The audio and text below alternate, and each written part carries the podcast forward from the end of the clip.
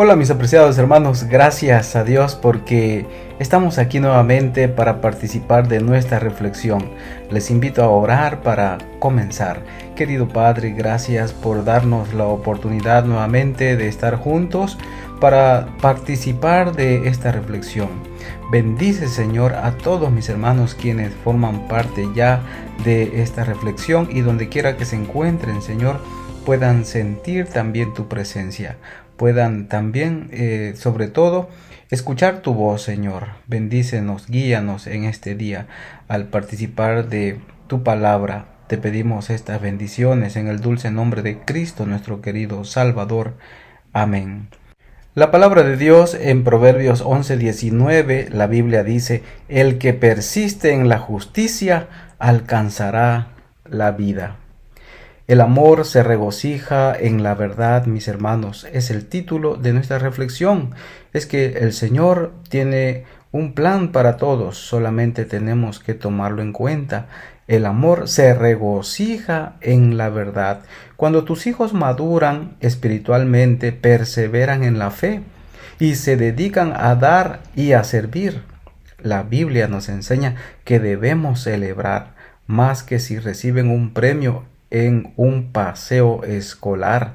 Es más que, que eso. Nosotros tenemos que estar felices al saber que nuestros hijos están tomando en cuenta la palabra de nuestro Dios.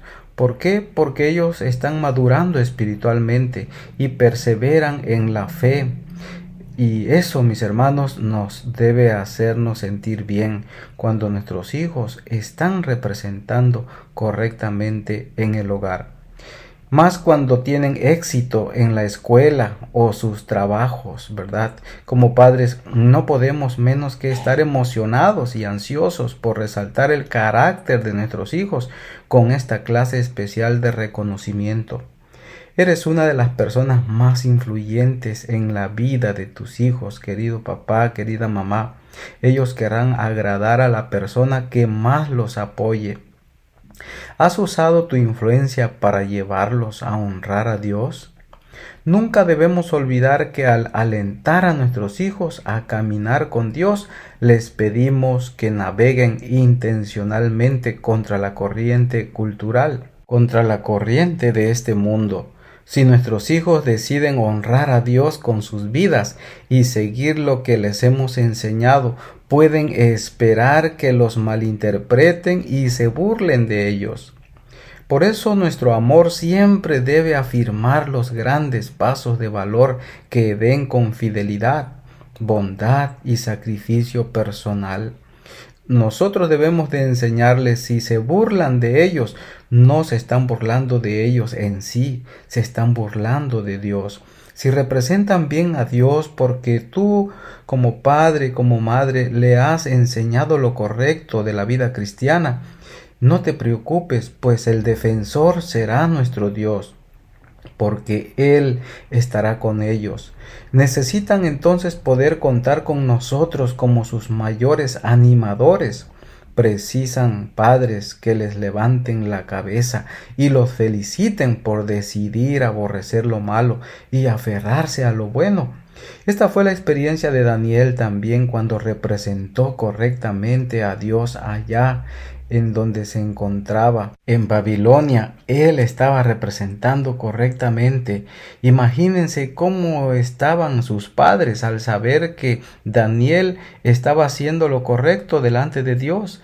Así es como nos sentimos nosotros cuando representan correctamente nuestros hijos al Padre Celestial.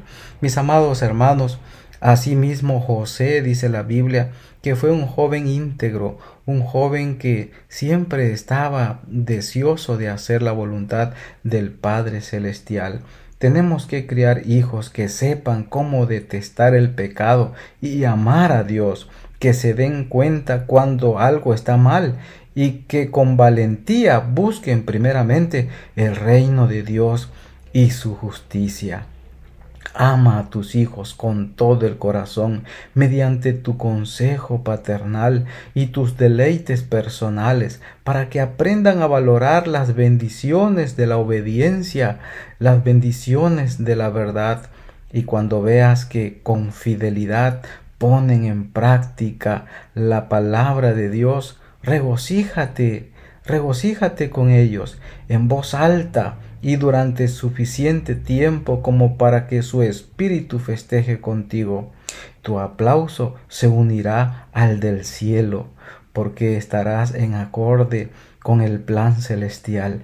Qué maravilloso es ver a nuestros hijos crecer con la oportunidad de servir y de servir a otros para que conozcan también el Evangelio de salvación. Es hermoso ver cuando nuestros hijos toman en cuenta lo que dice la Biblia. En 1 de Pedro 1, 13 al 16, mis hermanos, la palabra de Dios dice, por tanto, preparen su entendimiento para la acción, sean sobrios en espíritu, pongan su esperanza completamente en la gracia que se les traerá en la revelación de Jesucristo como hijos obedientes, no se conformen a los deseos que antes tenían en su ignorancia, sino que así como aquel que los llamó es santo, así también sean ustedes santos en toda su manera de vivir. Porque escrito está, sean santos, porque yo soy santo. Cuando nuestros hijos están conscientes de que como creyentes debemos ser apartados del mundo para el Señor, necesitamos vivir según las normas de Dios, no las del mundo. Dios nos está llamando a ser distintos del mundo, como leemos más adelante en la carta de Pedro. Pero ustedes son linaje escogido, real sacerdocio, nación santa, pueblo adquirido para posesión de Dios, a fin de que anuncien las virtudes de aquel que los llamó de las tinieblas a su luz admirable. Ustedes que en otro tiempo no eran pueblo, pero ahora son el pueblo de Dios. No habían recibido misericordia, pero ahora han recibido misericordia. Primera de Pedro 2, 9 y 10. Y mis apreciados, cuando nuestros hijos están conscientes de esto y ponen en práctica la palabra de Dios, entonces tú debes de elogiarlos, debes de avanzar con ellos al saber que ellos están tomando en cuenta la palabra de Dios. Regocíjate con tus hijos y toma en cuenta lo que dice la palabra de Dios en Proverbios 11:19. El que persiste en la justicia alcanzará la vida. Y es que el amor se regocija en la verdad. En esta mañana quiero invitarte a que participes de este desafío. Identifica una característica piadosa que veas en tus hijos, una ética de trabajo fiel que tú veas, un amor por la adoración, un corazón abnegado, e intenta encontrar un pasaje bíblico que aliente esa actitud o acción. Préstales especial atención mientras están jugando como familia.